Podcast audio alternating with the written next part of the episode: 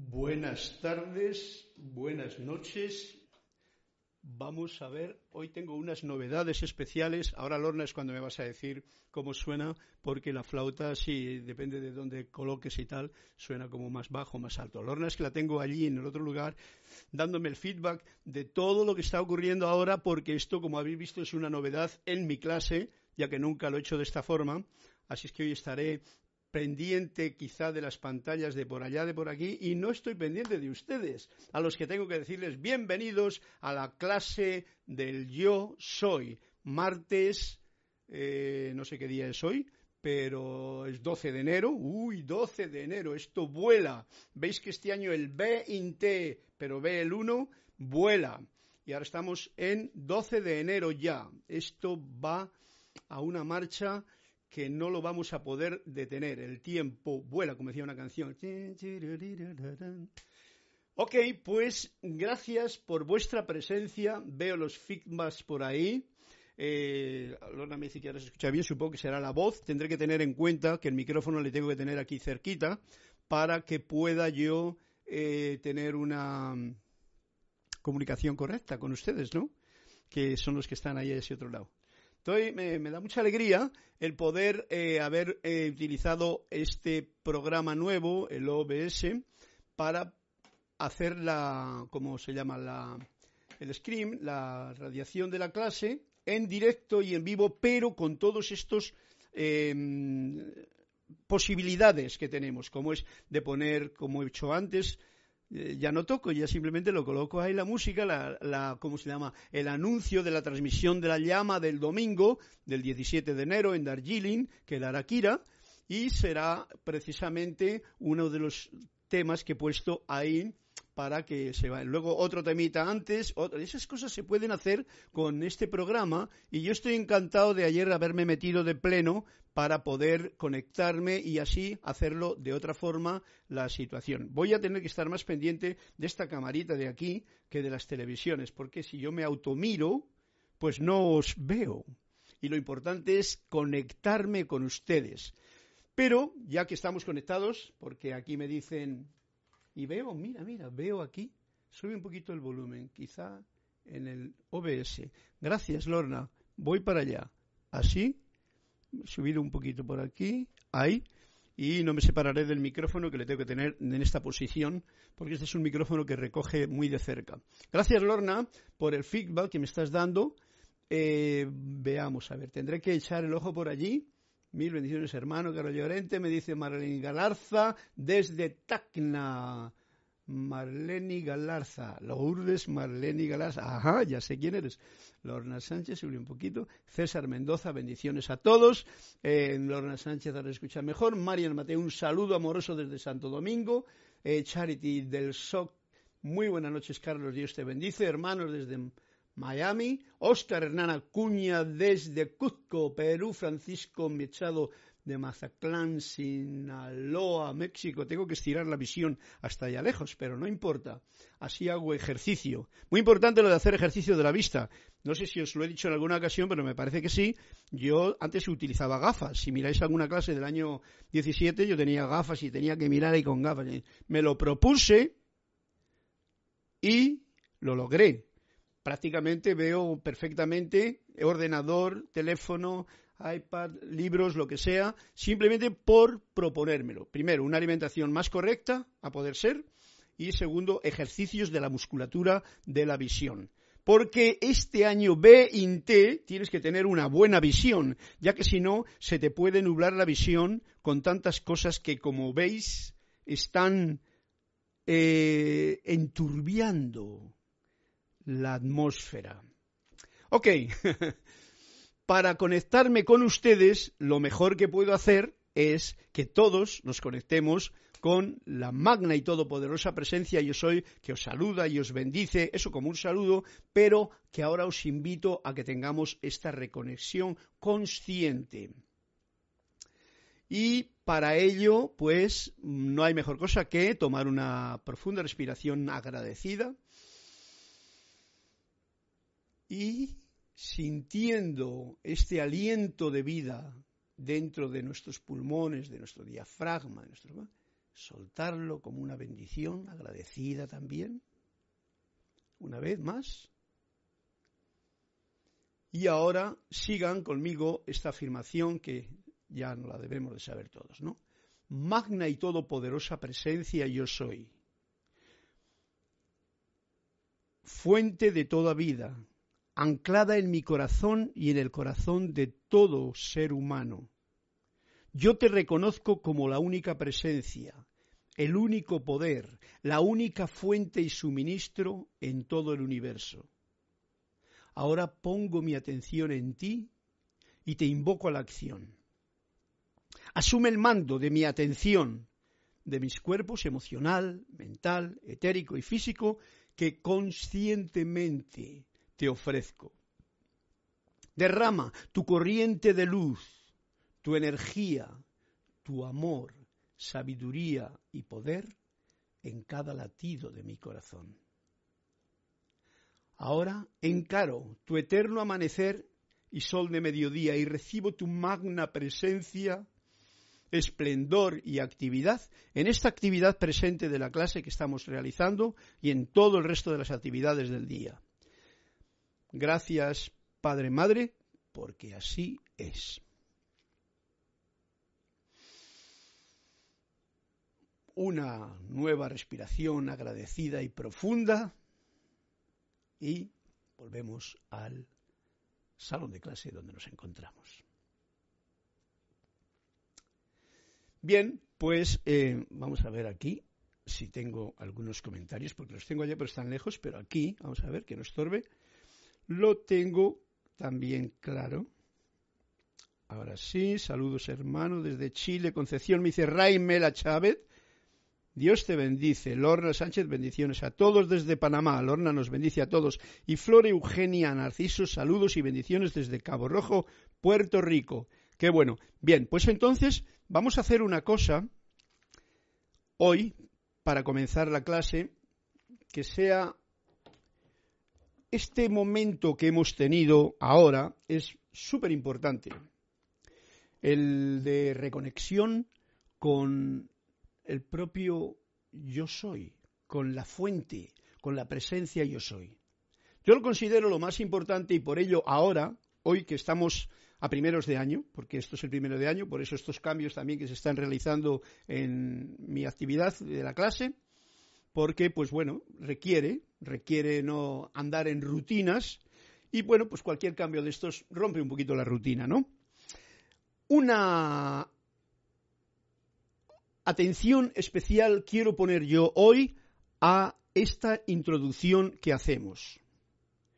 Esta afirmación que hago yo y que compartimos juntos.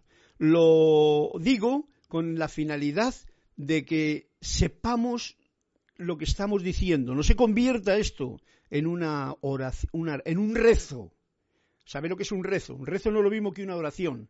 La oración es un sentimiento con el Padre de vida que fluye en tu corazón. El rezo es un, un rezo, ¿vale? No tengo nada que decir. Pero como esto tiene una afirmación hablada, si no se siente, se convierte en un rezo. Y un rezo es, pues, como un poquito menos que una oración. Vamos a suponerlo así, ¿no? Para ello quiero poner atención, y va a ser el meollo de la clase de hoy, el decir lo que esto está significando, por si acaso a la hora de decirlo juntos, pues se convierta en una rutina que no me gustaría que así fuese. Yo trato de no hacerlo y hay que tratarlo porque de lo contrario uno entra en las rutinas cristianas en las que ha estado rezando rosarios, misas y, catecismos, historias y, como un papagayo, como un loro. Y eso no funciona en este 20 en el 1, 20 y en el 1. Entonces, la afirmación dice así, magna y todopoderosa presencia yo soy, reconociendo que yo soy, tú eres esa magna presencia en esta parte elevada de ti mismo, que ahora, ahora se está manifestando aquí a través de, ¿veis?, de mi poco yo, como yo le llamo, de tu poco yo también, vamos a llamar así como graciosamente magna y todopoderosa presencia yo soy, fuente de toda vida. Con esto estoy reconociendo que es la fuente, el origen de toda la vida. Y que está anclada en mi corazón y en el de toda la humanidad. No está en el de mi corazón, en el de mis amigos y familia, en el de mis amiguetes, en el de los que piensan como yo. No, no, no. En mi corazón y en el de toda la humanidad. Ojo al dato, porque este es un sentimiento que amplía la visión de unidad que aún nos falta por tener. Yo te reconozco como la única presencia. O sea, yo en este momento te estoy reconociendo como esa única presencia, esa fuente, ese poder, ese origen y ese suministro de todo bien. Fijaros, de todo lo bueno, ese es el eje, esa es la fuente. De lo que no es bueno, ahí tenemos al poco yo, que es un creador maravilloso de todas esas tonterías que crea el ser humano cuando está en su plan terrenal. Ahora pongo mi atención, y esto es bien importante, llevar la atención en ti. Fijaros que poner la atención en la presencia, que no la ves, que no la conoces, no es cosa sencilla. Por eso hay que simplificar yendo, digamos que al pulso del latido del corazón, donde está la vida, pum, pum, pum, pum, latiendo. Ahí es donde yo lo suelo, lo hago siempre y visualizo, lo puedes visualizar como una luz dorada como un sol, lo puedes visualizar como la llama triple nación, lo puedes visualizar como una llama blanca que se expande, en fin, tú utiliza la imaginación y no entres en rutinas que no te hagan sentir. Muy importante sentirlo. Y te invoco a la acción, o sea, estoy pidiendo que este gran yo soy en mí tome la acción de esto que está ocurriendo ahora. Asume el mando de mi atención. La atención ya sabéis que es lo más importante para el funcionamiento en la vida. Dependiendo de donde esté tu atención, pues ahí vas a estar tú. O sea que si yo pongo la atención en el latido, en el pulso, en la luz de mi corazón, en el gozo, en la alegría y en el entusiasmo de la vida, en el agradecimiento por... Si lo pongo ahí, ¿eh? y lo mantengo, y por eso lo estoy diciendo, magna presencia y soy, asume el mando de mi atención, de mis cuerpos, el mental, no se escape ninguno, el emocional, el etérico y el físico. Los cuatro cuerpos como si fuesen cuatro caballos en una, ¿cómo se llama? En un coche de caballos de estos romanos, ¿no? ¿Eh? Cuatro caballos bien controlados porque la atención está puesta en una dirección, en una dirección, en la que tú desees que algo se realice en tu vida y recibo tu corriente de luz. En ese momento me pongo como cáliz abierto, vacío, no lleno, vacío, para recibir toda la luz y la energía, todo el amor, toda la sabiduría, todo el poder en cada latido de mi corazón. Ahí, como visión de estos tres puntos que son, digamos, los corazones que tenemos. No solamente es el de aquí, que es físico, es todo. Mente, sentimiento, voluntad. Ahora encaro tu eterno amanecer, ahora, ahora en este momento, pues encaro tu eterno amanecer y entonces veo como ese amanecer, lo visualizo aquí, como ese amanecer de ese sol al que le podemos mirar precisamente para curar nuestra visión, mirar el sol por la mañana cuando amanece, ese sol de amanecer y de mediodía. Entonces lo visualizas arriba derrama tu magna presencia de luz. estoy pidiendo todavía ese magno yo soy que derrame esta magna presencia de luz, tu esplendor, para que eso sea esplendoroso, lo que se llene en todas las células, átomos y electrones que componen mi cuerpo, que no deje lugar a que ningún, eh, vamos a llamarlo moléculo, o ningún virus, o ninguna bacteria ande desmadrada, que todas estén iluminadas, fundamental. Ya lo dice Saint Germain muy claramente. Lo único que necesitan los fagocitos, los, toda esta gente ¿eh? de la que componen nuestro cuerpo, son luz. Y a veces no sabemos cómo encender el... Y esta es una de las formas muy claras. Mm. Actividad en todas mis actividades, o sea, eh, presencia de luz, eh, esplendor y actividad en todas mis actividades, visible y tangiblemente manifiesto ahora y por siempre. Gracias, Padre, Madre, porque así es. Esto es la visión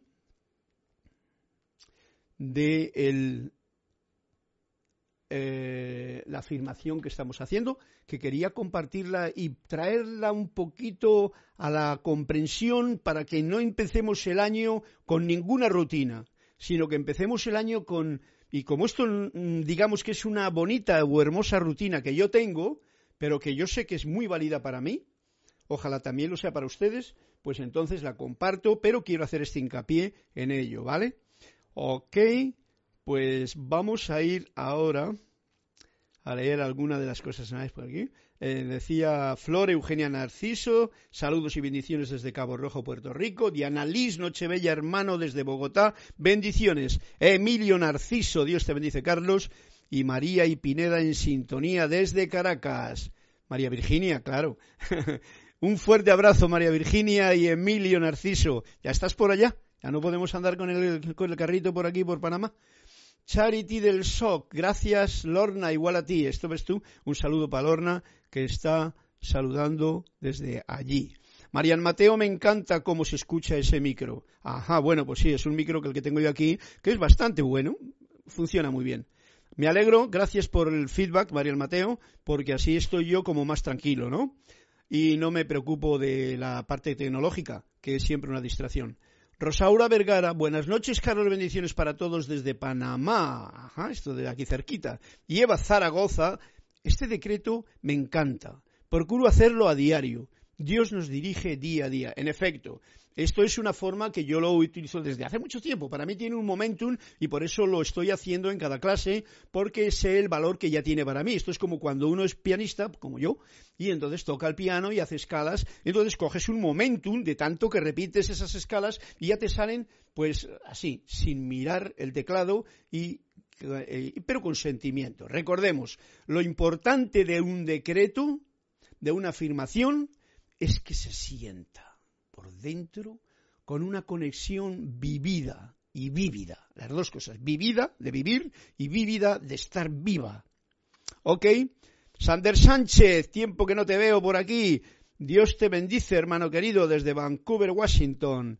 Un fuerte abrazo hasta esos lugares hermosos de las Américas del Norte. Eva Zaragoza, saludo a todos desde Ciudad de México. Mira qué gracioso. Hoy no ha habido ningún cuento. ¿Ok? Pues si no hay ningún cuento que contar, mira, yo tengo precisamente hoy una poesía cortita, no como la del otro día. No sé si habréis practicado porque era complicado. Uy, que lo apago la cosa. Eh, tengo la camarita aquí y no estoy acostumbrado porque tengo la otra visión por ahí que debería de eliminarla. ¿Cómo lo, cómo lo haría yo esto? No sé, da igual. El asunto está en que hoy, como por el momento no habéis puesto ningún cuento, pues voy a leeros un, poema de mi amigo Jorge, muy cortito, y que es bien especial para este momento. Dice así, los caminos hacia Dios.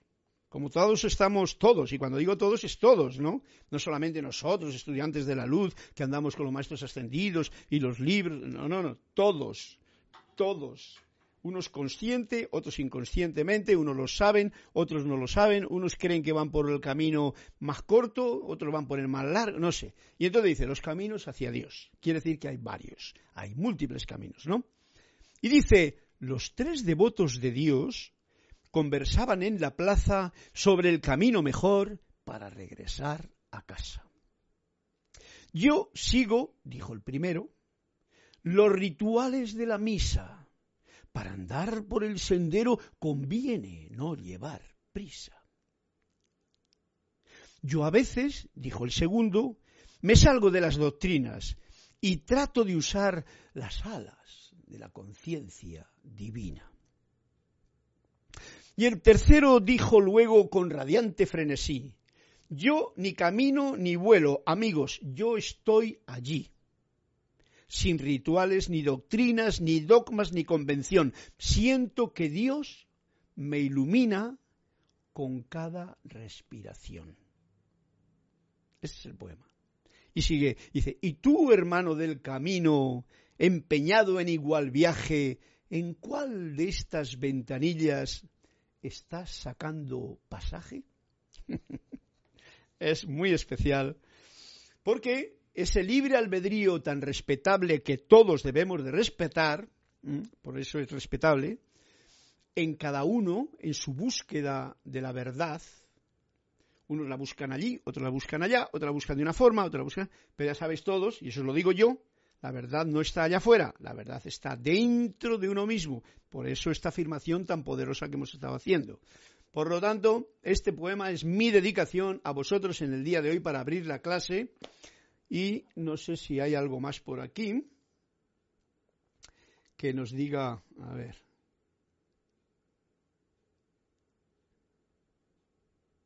Eva Zaragoza, bien. Eh, Raúl Niebla, saludos y bendiciones desde la Riviera, Bajo California, sur de México. Eso es. Sander Sánchez, Dios te bendice, hermano querido, desde Vancouver. Bien. Eva, Saludos a todos desde la Ciudad de México. Esa es Eva Zaragoza, que nos saluda a todos los que estamos conectados. Leticia de Los Ángeles López desde Dallas. Mil bendiciones y un abrazo, Carlos, y a todos. Graciela Martínez Range, te pido un cuento de la página 72, se le agradece. Voy por él. Y Alonso Moreno Valencia desde Manizales, Caldas, Colombia. Saluda y bendice. Mónica Elena Inzunza Saed, buenas noches Bendiciones, Grupo San Germain, Valparaíso, Chile. Lorna Sánchez, bello ese poema. ¿eh? Eh, yo lo cogí antes, lo tenía ahí en el, papelito y lo comentamos en un momento, ¿no? Yo sé que es bien bonito. Bueno, todos los poemas que tiene Jorge, Jorge es una, tiene alguno, ya le leeré en un momento, a la presencia yo soy bellísimo, ¿eh? porque él está donde, donde tiene que estar, ¿no? Y es un ser muy especial. Jorge Oijanarte. Ya, le, he hablado muchas veces de él, ¿no? Un amigo mío de verdad.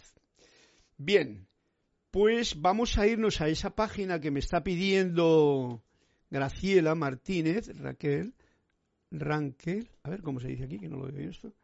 Graciela Martínez Rangel. A la página 72. Vamos a ver, para no para romper el hielo, sino para levantar mayor la vibración. ¿Mm?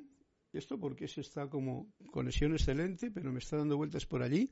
Avísenme si es que hay algún problema, porque ya digo, esto no sé qué es lo que ocurre en la primera toma, pero sí que sé que marcha todo bien. Vale ahí va este, eh, ¿cómo se llama? Poema, no, este cuento. este cuento eh, es muy bonito porque sabéis que las enseñanzas en realidad están dentro de vosotros todas. El asunto más importante es que ahora los cuentos, los poemas, la alegría del vivir y compartir es tiene una enseñanza como todas las cosas que encontremos en este año en nuestro caminar, de las cuales puede resonar conmigo, entonces lo acepto, lo hago mío, recordando que es mío, o no puede resonar, y si no resuena, si es que es muy desarmonioso, ya sé que yo tengo un trabajito que hacer ahí, porque es un reflejo de lo que algo que en mí no está curado dentro de esa herida. Bien, nos dice así este cuento. Vamos al grano. Es cortito también. Un amigo le dijo a otro que estudiaba en la universidad. ¿Para qué acudes al maestro? ¿Va a ayudarte él a ganarte la vida? No. Pero gracias a él sabré lo que he de hacer con la vida cuando me la gane. Fue la respuesta. ¿Ok? Es bien sencillo, es bien simpático. Voy a marcarle. Y es una contestación muy aguda para el muchacho que estaba estudiando en la universidad. Dice, no, no me va a ayudar el estar con el maestro a ganarme la vida, pero gracias a él, o sea, gracias a esta búsqueda, gracias a encontrarte con un ser que tiene, digamos que, han dado cierta parte del camino, porque eso es un, ese es el maestro, todos somos maestros y alumnos a la vez, ¿no? Todos estamos enseñando constantemente. En una palabra lo dije yo antes cuando hablaba de que todos somos mensajeros, ángeles mensajeros, pero ¿qué mensaje damos? Ah, Ahí está el kit de la cuestión. Tú puedes dar un mensaje de chismorreo, de cuchicheo, de juicio, de condenación, etcétera, etcétera. Puedes dar un mensaje de guerrero que conoce parte de la verdad y tal, y de vez en cuando sube y de vez en cuando, ¿eh? un cazador, un guerrero y tal. O puede dar un mensaje de la verdad. Y el mensaje de la verdad generalmente no se da con palabras, se da con la música alegre, radiante del corazón y lo más en silencio posible. Ok. Gracias a Él sabré lo que le he de hacer con la vida, qué voy a hacer con la vida cuando me la gane. Fue la respuesta. A esto yo añadiría que en realidad son conceptos de ganarse la vida o de tal y que cual, que para eso hay que estudiar. Esos son programas que tenemos mm, muy metidos dentro. Desde pequeño nos los han metido. El programa de, ay, tienes que hacer algo, tienes que ganarte la vida, ¿no? Esto, por ejemplo, la película del otro día, había un detalle muy gracioso que era la madre del muchacho, no me acuerdo cómo se llamaba, el, pianista, el protagonista de la película, la madre era de los que tienes que ganarte la vida. ¿Tú qué? No, no, tienes que tener tu seguro social. Hoy día nos estamos dando cuenta de que la vida o la reconoces como la plenitud que es o no hay nada que ganar. Lo único que hacemos cada día es perder un poquito de la vida. Eso hay que tenerlo en cuenta. Cada día morimos un poquito. O sea, que ves tú, esos conceptos que nos cuenta el del cuento este, de Graciela, son programas que, como ese muchacho, tenemos en el, coco, programas que nos han metido la sociedad, los padres, los maestros, cuando te han dicho, ¿y tú qué vas a ser de mayor? ¿Y tú qué quieres ser? A un niño pequeño que le pregunten esa pregunta es lo más penoso que puede haber. Indica que uno está programado y que encima sigue, quiere seguir programando al niño. Eso es tremendo. Para, para este año en que estamos, evitémoslo. No programemos a nadie, porque todos tenemos ya nuestro programa dentro. Y ese programa no es el del poco yo, sino el programa de la vida que pulsa y late en mi corazón. Ese programa me va a llevar a estar atento, a hacer lo que tenga que hacer correctamente en cada momento. Si estoy con la atención puesta donde tiene que estar. O sea, despierto. Y despierto quiere decir con el corazón abierto. No a ser que, despierto nos creamos que es no estar en la cama eh, o estar, eh, no estar dormido. ¿no? no. Despierto implica tener el corazón abierto. Y cuando digo abierto, el corazón abierto a todo y a todos. No es sencillo, aunque es fácil el decirlo, pero no es sencillo el realizarlo. Ok, gracias por este cuento. Eh, me dice...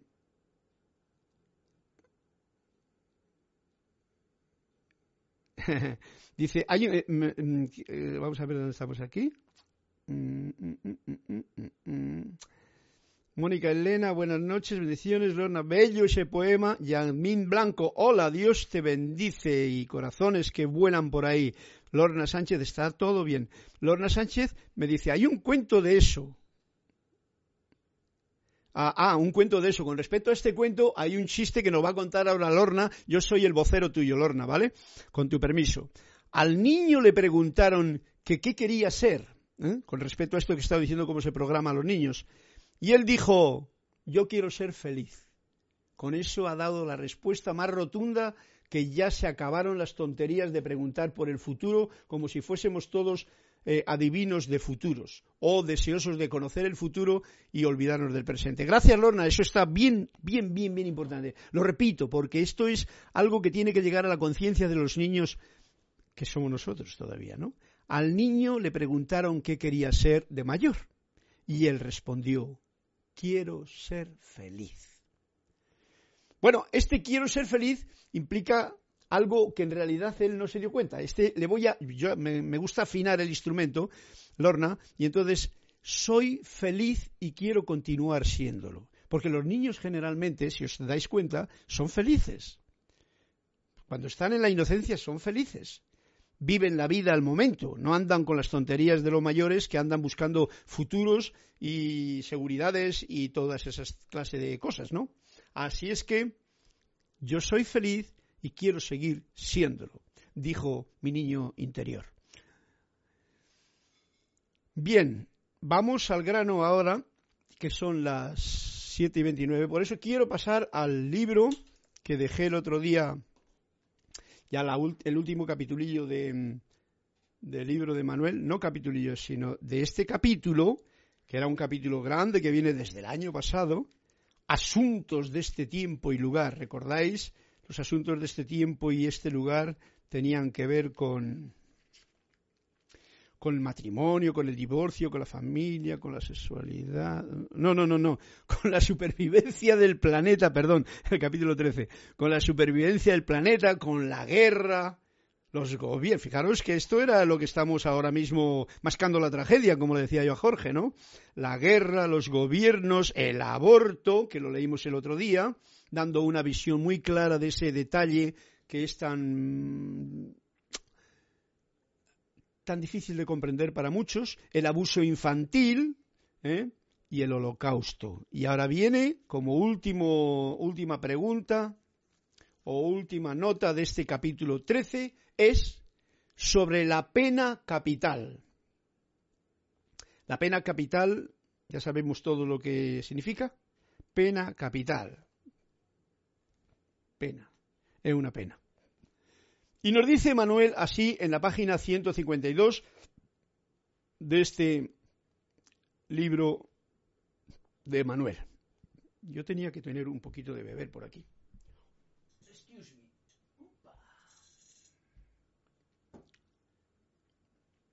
Gracias y salud. Ay, qué rico. Gracias, agüita. Con jengibre, además. Agüita con jengibre. Me gusta a mí hacerlo así. Sobre la pena capital. Y nos dice así.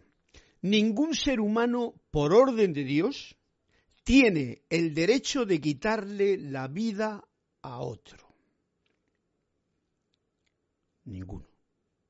No hay ninguna eh, orden divina, ni ningún Dios lo quiso, nada de eso. Porque nadie tiene derecho a quitarle la vida a otro, o sea, a sacarle de este plano.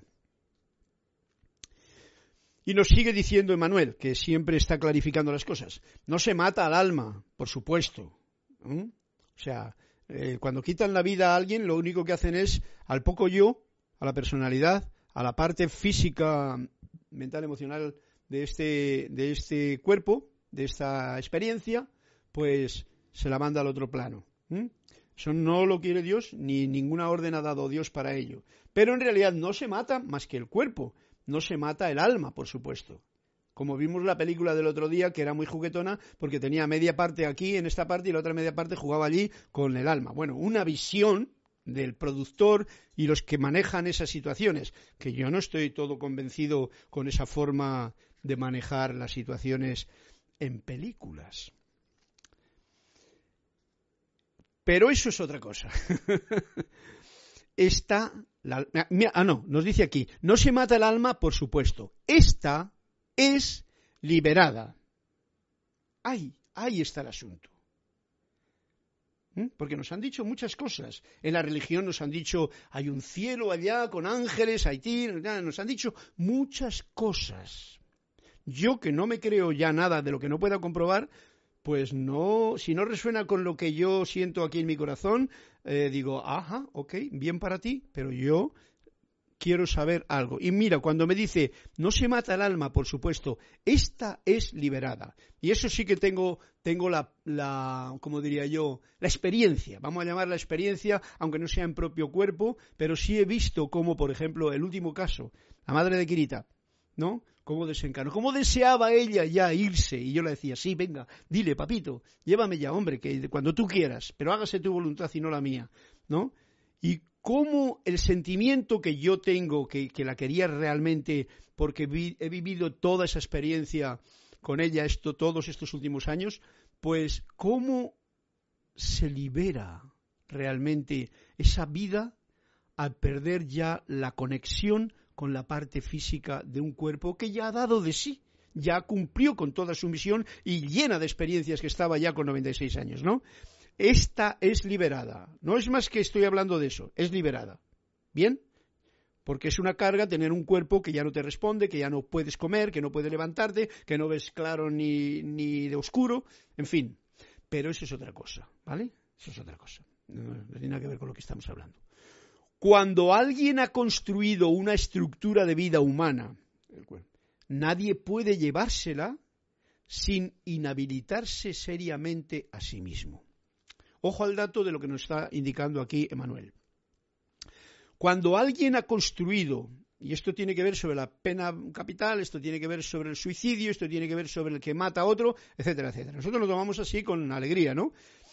Cuando alguien ha construido una estructura de vida, o sea, la vida misma ha construido una estructura de vida. Imaginaros, desde la primera célula que se junta con la segunda célula, que se multiplica con la tercera y la cuarta, y que de la cuatro se convierte en ocho y la ocho en dieciséis, y así se forma un corazoncito en el vientre de la madre que palpita y pulsa hasta que se convierte en un señor ya de setenta y pico años, ¿no? Por ejemplo, como yo. Pues entonces, ¿qué ocurre? Que cuando se ha construido una estructura de vida humana, nadie puede llevársela, el que se la lleve, sin habilitarse, o sea que se va a meter en su haber seriamente a sí mismo, se va a llenar de algo muy extraño dentro de sí. No lo puedes hacer así como diciendo, bueno, esto es como quien tira un papel al río, ¿no? No, no, no. Esto trae sus consecuencias, que no es que sean malas, sus consecuencias trae. Y dice así, ¿acaso matar a un asesino, por ejemplo? Matar, fijaros lo que dice, matar a un asesino causando así otro asesinato, ¿compensa en la conciencia de un alma? ¿Mm? Imaginaros el detalle. No, este tal igual, muchas veces lo habéis visto, ¿no? Acá le mato. Bueno, yo no me quiero meter en ortodoxias de alguna clase moral con respecto a lo que eso significa. El aprendizaje está para cada cual.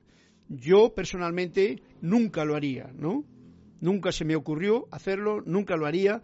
Eso de que alguien asesina, al contrario, sé que ese hombre que ha asesinado a alguien tiene ya en sí una lección que va a poder aprender si se lo permite la sociedad, de alguna forma.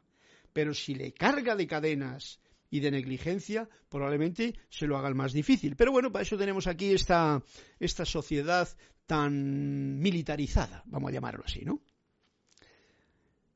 ¿Acaso matan a un asesino? ¿Acaso matar a un asesino causando así otro asesinato? Porque lo que estás haciendo tú, o sea, yo, si mato a un asesino, estoy asesinando a alguien. ¿Compensa en la conciencia de un alma? La conciencia, que es lo importante. Y dice Manuel, yo no lo creo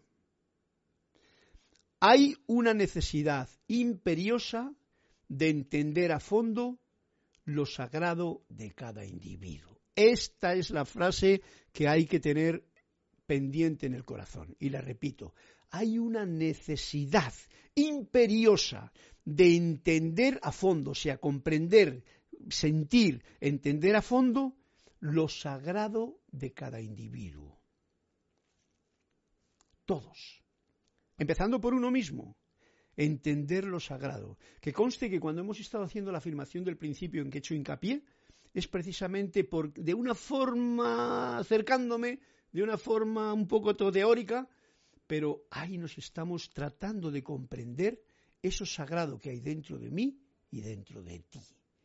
Comprender eso dentro de todo individuo, porque en realidad, si fuésemos suficientemente sensibles, todo es sagrado. Todo es sagrado. Lo que no consideremos sagrado a un cáliz o a una iglesia o a una... Esas son las paranoias que nos hemos programado aquí en la cabeza. Pero el día que consideremos, como dice aquí, eh, entendamos a fondo lo sagrado de cada individuo y de cada cosa, ese día como que vas vamos, a, vamos a flotar de otra manera en nuestra existencia. Y eso, este año, es la oportunidad de trabajar esas em, profundidades. Cuando en el curso de la experiencia humana ha parecido necesario, por la preservación de una ideal, una causa o una vida, que se tome la vida de otra persona, guerras, etcétera, etcétera, Esto en ninguna forma disminuye la seriedad de la acción. ¿Eh? Esto no es que eso dice, bueno, es que era necesario, porque las cruzadas era necesario, porque Dios lo quiso así, entonces porque había que eso, esos son malos, los de allí son, hay que matarlos a todos, ¿no? Por ser judíos, por ser mm, cristianos, por ser maometanos, por ser cátaros, por ser, eh, mm, ¿cómo se diría? Brujas, ¿eh? mujeres de conocimiento, vamos a llamarlo así, porque eso era lo que eran las mujeres de aquel tiempo, y alguien se encargó de hacer unas brujerías peores todavía, ¿no? ¿Ok? ¿Comprendido todos el punto de vista que estamos trayendo a la palestra? El hecho de, esto, de ningún, el hecho de que eso crea alguien o que diga alguien que tiene su sentido, no disminuye la seriedad de la acción. Cada acción que evita o elimina la vida de este plano a cualquier persona, animal y cosa incluso, a no ser que la transforme, transformar es una cosa, matar es otra, eh, eh, no disminuye la seriedad de la acción, o sea, sigue siendo bien seria, bien seria. Pero además le añade circunstancias, esto, que pueden ser en el mundo en que vivimos atenuantes. O sea, no vas a estar ahora a alguien que se ha estado defendiendo porque le iban a matar y le vas a estar echando cadenas encima, ¿no? Esos son atenuantes porque él tenía que hacer algo por él. Son cosas de la forma de actuar en el plano humano. Si estuviésemos en otro plano no actuaríamos así. Si estuviésemos en este plano con una conciencia más elevada no actuaríamos así. Pero cuando actuamos así es porque estamos en una conciencia de baja vibración. Entonces te tocan bajas vibraciones que te molestan a las tuyas y tú te defiendes. Bueno, vamos a poner un atenuante ahí o que lo pongan los jueces, yo no pongo nada cuanto más expandida está la conciencia, ¿eh? hablando de conciencias, cuanto más expandida está la conciencia de uno, la tuya, la mía, tanto más responsable se vuelve. Por eso lo de la sensibilidad que es necesario tener para ser más responsable de todo lo que piensas, lo que sientes, lo que dices, lo que haces, en dónde pones tu atención, en dónde pones tu energía, dónde no la pones, porque a veces la ponemos simplemente por ponerla, por rutina, pero igual no habría que ponerla ahí, por ejemplo, ¿no? Muy interesante esto para tenerlo en cuenta. Esto solamente nos implica una cosa, piensa con el corazón ¿eh? y que sea la voluntad la que te dirija también, del propio corazón. Porque si piensas con lo que te dice la gente, o yo, pues no piensa, cada uno tiene que pensar consigo mismo. Por eso es tan importante ese momento en que uno entra en la paz del propio corazón. En cada cual como lo sepa hacer, en ese momento de aquietamiento meditativo para estar hablando internamente en una oración hermosa con tu propio ser. ¿Para qué? Para poder tener una sensibilidad de conciencia que te ayude a ver la vida con la claridad suficiente para no ir haciendo torpezas en tu propia existencia. Cuanto más expandida está la conciencia, tanto más responsable se vuelve ¿eh? la conciencia. Esto es bien importante. Con toda certeza, si la conciencia no se da, o sea, si no hay conciencia, la muerte de otra persona no es una carga muy pesada. O sea, que cuando uno no tiene conciencia, por ejemplo, un león te pilla en el parque y tiene mucho hambre y va y te come. El pobre león no tiene de la conciencia que estamos hablando nosotros. El pobre león lo que tiene es hambre y ve a alguien que se le puede comer y encima si está herido, pues se lo come. ¿eh? La conciencia de un pez que se come a otro pez tampoco es ningún problema. Ahora, cuando estamos tocando la conciencia de un hombre, hay muchos hombres que no tienen la conciencia despierta, la tienen muy metida debajo de un celemín y por eso actúan en algunas etapas de la vida hasta que despierta su corazón de alguna forma que podríamos llamarla eh, nefasta, ¿no? Por decirlo de alguna forma, ¿no? Eh, la muerte de otra persona no es una carga muy pesada. ¿eh? Por eso mucha gente incluso no le afecta mucho la muerte de otra persona que te lo cuentan por allí y por allá. Se queda uno como ya tan acostumbrado a todo eso, en las películas que vemos que lo único que hacen es disparar tiros y matar gente, eso ya lo tomamos como una rutina, ¿no? Se nos está enfriando la conciencia, estamos metiéndola debajo un celemín cada vez más, en vez de profundizar dentro de uno para sentir que eso no puedo poner yo mi atención en algo tan denigrante como es el hacernos, eso lo hacen con mala leche, ¿vale? Perdonad la expresión. Los que hacen las películas, que saben por qué lo hacen todo, no son bromas. Hay gente que sabe mucho en, hacer. No los actores, no los directores, sino gente que está alrededor y que influye para que la película sea así. Porque incluso muchas veces ponen el dinerito para que eso funcione. ¿Vale? Entonces, están muy interesados en que la conciencia del ser humano no crezca. Y para eso te meten un montón de basura, como la que estamos viendo. Yo lo veo aquí todos los días. Si, veo la televisión abierta, digo, wow, salirse de un programa chungo que sea de energía absorbedora y chupadora de energía, vampira, es muy complicado porque vas al otro canal y está igual.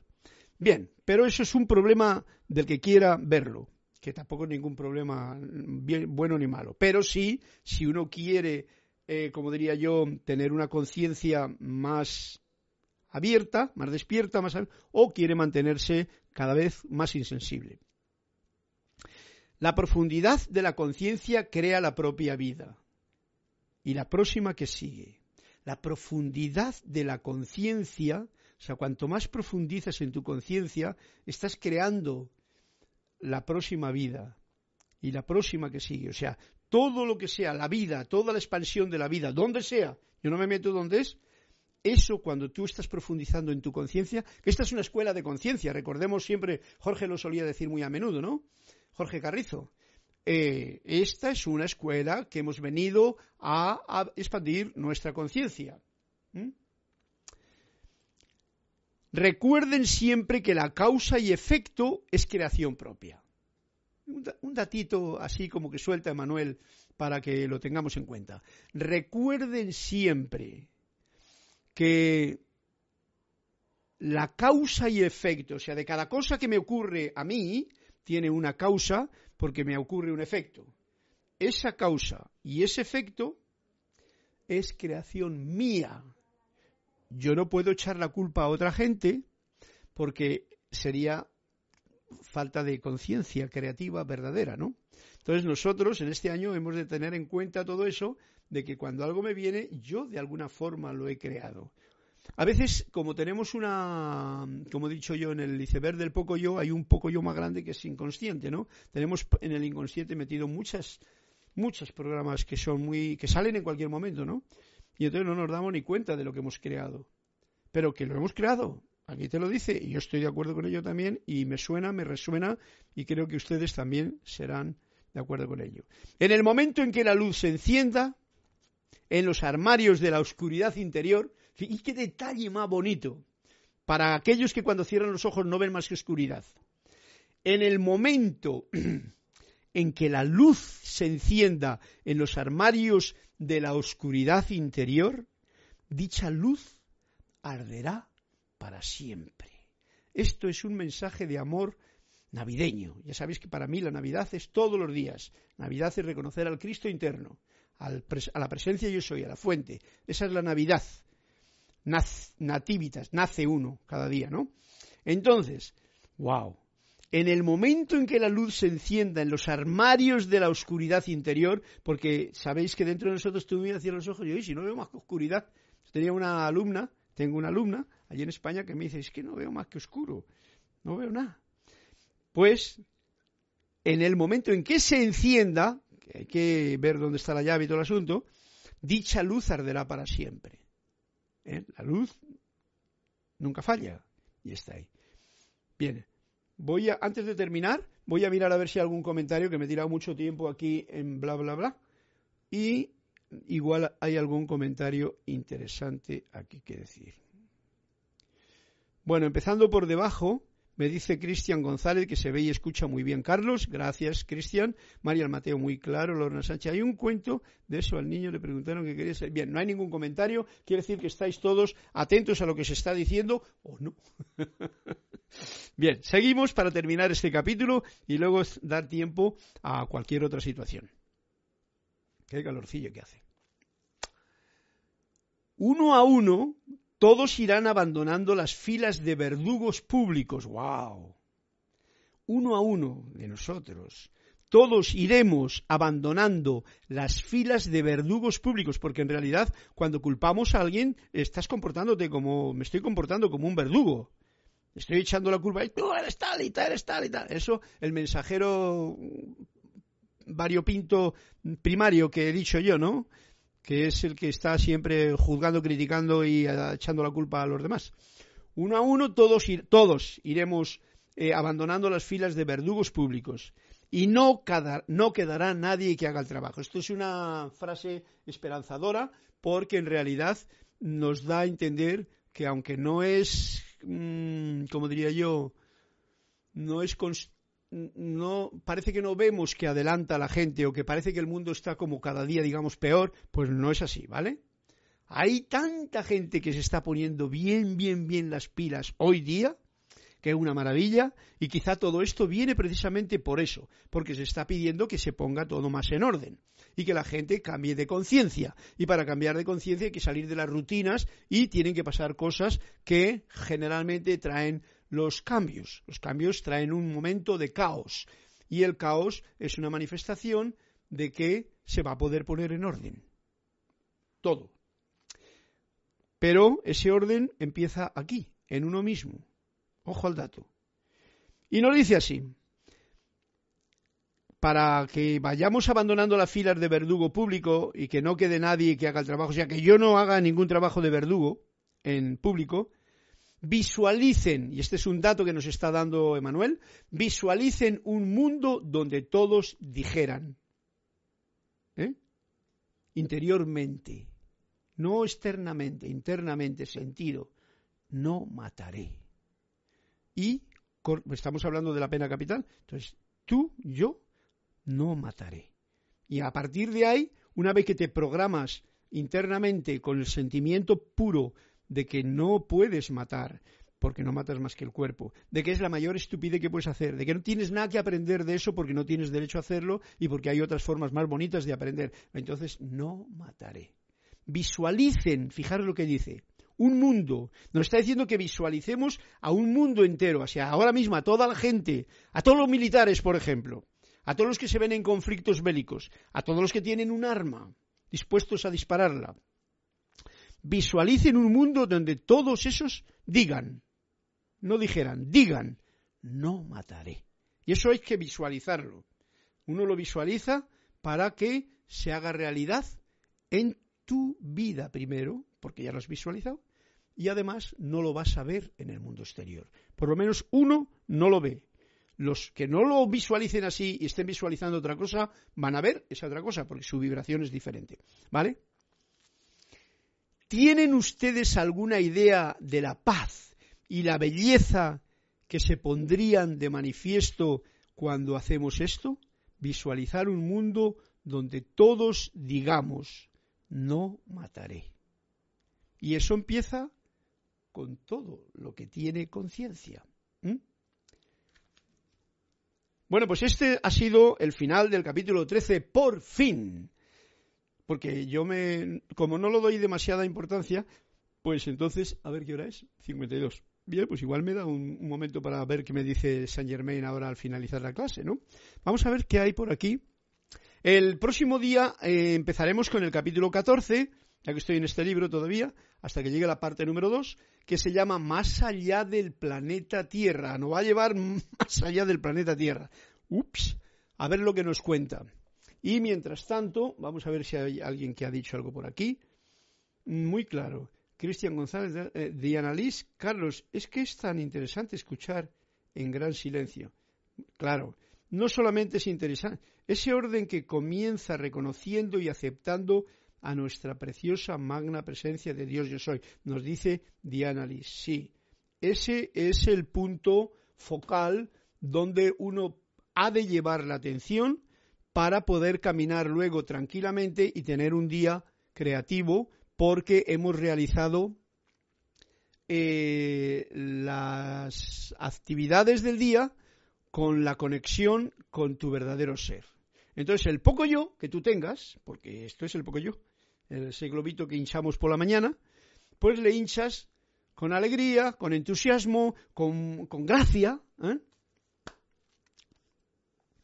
Hablando de gracia, hay una cosa que se me ha olvidado deciros a la hora de hacer el, la afirmación, y voy a traerla a cuento ahora, porque ya que tenemos tiempo, ¿no? Hemos terminado el capítulo, faltan cinco minutos, así es que dice así, mm, te invoco, asume el mando de mi atención de mis cuerpos emocional, mental, etérico y físico que conscientemente te ofrezco. Esto es muy importante.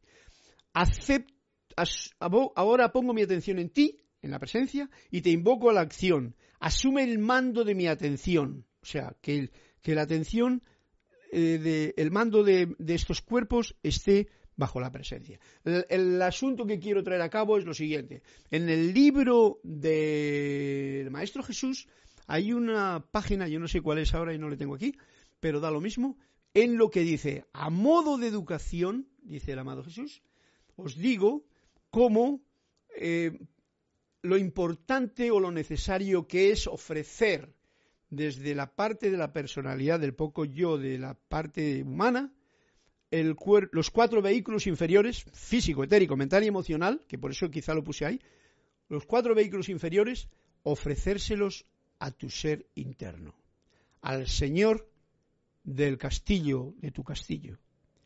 Cuando uno hace eso, ¿qué es lo que ocurre? Lo dice Jesús, búsquenlo ahí, por ahí por mitad del libro está en alguna parte. Ya lo miraré para otra clase, deciros si a alguien le interesa saberlo, ya lo buscaré.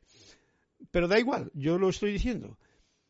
Lo que se descarga en ese momento es la gracia. Y la gracia es lo que este año yo os invito a que seamos conscientes de mantenerla durante todo el periodo del día siempre graciosa, siempre que la gracia, eh, como diría yo, eh, esté en, en, uno. ¿Por qué? Porque de esa forma, y eso se logra pues cuando uno pone los cuatro vehículos bajo el, la atención y el control de la propia presencia, o sea, tú se los ofreces. No es que nadie te controle, eres tú, que eres la presencia también, el que, el que llevas el control de tus actos, pero ya los has puesto al servicio de. ¿eh? El poco yo pone al servicio de la presencia de la fuente el cuerpo físico, etérico, mental y emocional. Eso es bien especial porque, según nos dice el Maestro Jesús, en una de sus eh, instrucciones del libro de Jesús, nos dice entonces es cuando se descarga la gracia. Y esa gracia, gracia escuchante, como diría Diana Liz a la hora de tal, esa gracia escuchante, esa gracia de vida, esa gracia de alegría, esa gracia es la que nos va a permitir llevar un día gracioso y repartir gracias por todos los lados y estar agradecido y ser un servidor de la luz con gracia. ¿Ok? Bien, no sé si hay algún detalle más aquí que me ha venido ahora para terminar ya la clase. Dice Leticia, me quedo pensando en qué pasa cuando uno mata insectos, por ejemplo, cucarachas.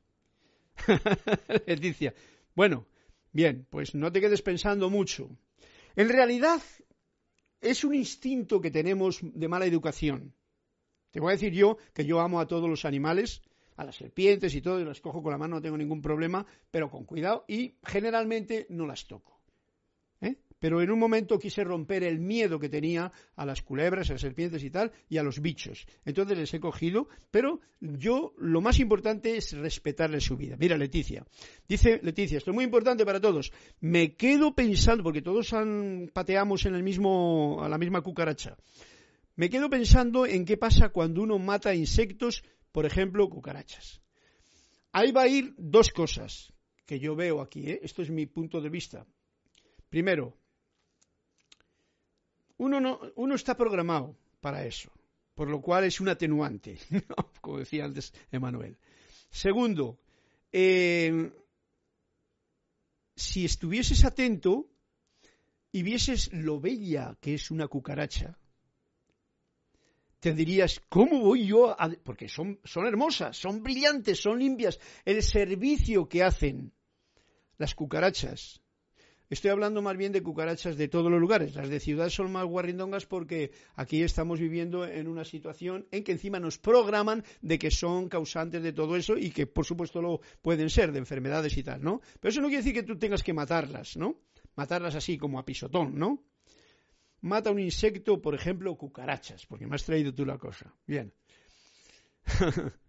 Leticia, de ahora en adelante, si te sirve de cariñito esto, son hermosos todos los animales que tienen vida. Ellos no tienen la conciencia que tú tienes. Les puedes dejar en paz. Yo muchas veces he tenido un animal que no. Por ejemplo, voy a deciroslo. Yo tenía ratas en mi casa, allá en el campo. De golpe y porrazo me venían unas ratas así de grandes. Oye, que encima se me metían y me metían un ruido porque se me habían encontrado un lugar allí debajo de las tejas. Yo tengo una casa de campo y entonces es diferente que una habitación, de, que un apartamento de ciudad. Bueno, pues las ponía yo una cosa, las ponía una trampa que era una cosa así, ponía un poquito de quesito, entraban en la trampa y cogía la rata y me la llevaba para el campo, que estaba un poquito más allá, la soltaba y digo, vete para allá. Eso no quiere decir que un día, por ejemplo, pues yo cogí, la, cogí una, una, herramienta que tenía, que era como una especie de cepillo de estos de jardinería, y la hice así a la rata, una rata grande, y la apreté tanto que me parece que esa no, no, no pateó más. Pero bueno, debemos de ser eh, mm, como diría yo, no sentirnos culpables ante nada de esto, de lo que hasta ahora hemos hecho, pero sí de que si mi conciencia está creciendo, quizá no tenga por qué hacerlo de ahora en adelante de esa forma que lo hacía antes, con saña, con ignorancia, sin darme cuenta de lo que hacía, cuando puedo coger una escoba y decir, ah, venga, vete para allá, anda, cucarachita. Y, la das las gracias y dice, vete para allá con tus otras cucarachas y no vengas por mi sitio, por ejemplo. ¿Vale? Leticia, en tu corazón está el sentimiento que puedes poner de ahora en adelante con cualquier animal. Siempre es importante el saber que respetar la vida es algo que solamente tu propia conciencia y tu propia vida va a sentirse más feliz o más infeliz por hacerlo o no hacerlo. ¿Ok? Eh, Cristian González me dice, a ver, Gracias por la clase. Diana Liz, he aprendido que cuando vivimos sin matar ni comer muerto, los insectos se van a otra parte y los roedores también. Es parte de amoldarse en pureza con la vida.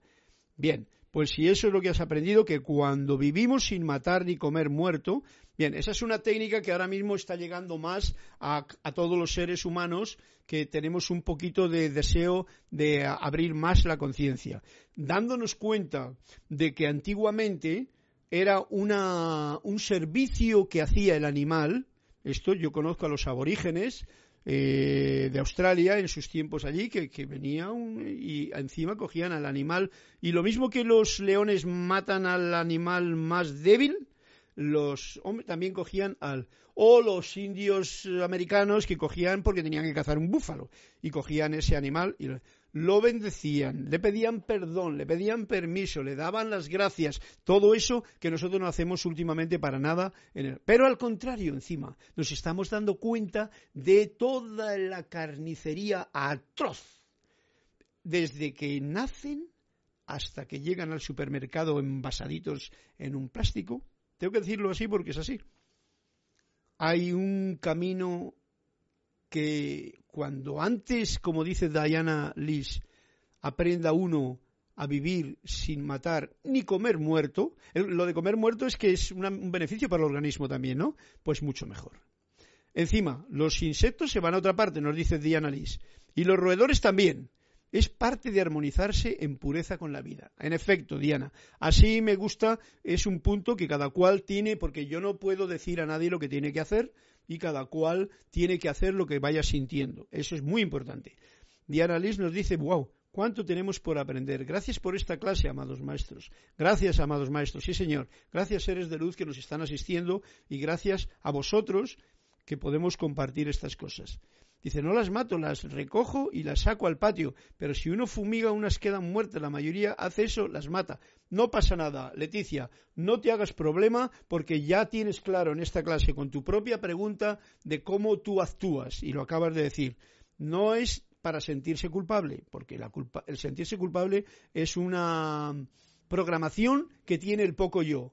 O sea, te voy a decir una cosa, la magna presencia yo soy en ti no tiene ningún problema con la cucaracha, ¿vale? ¿Ok? Ninguno. Ni con tu acción incluso. Está en otro plano diferente. ¿Ok?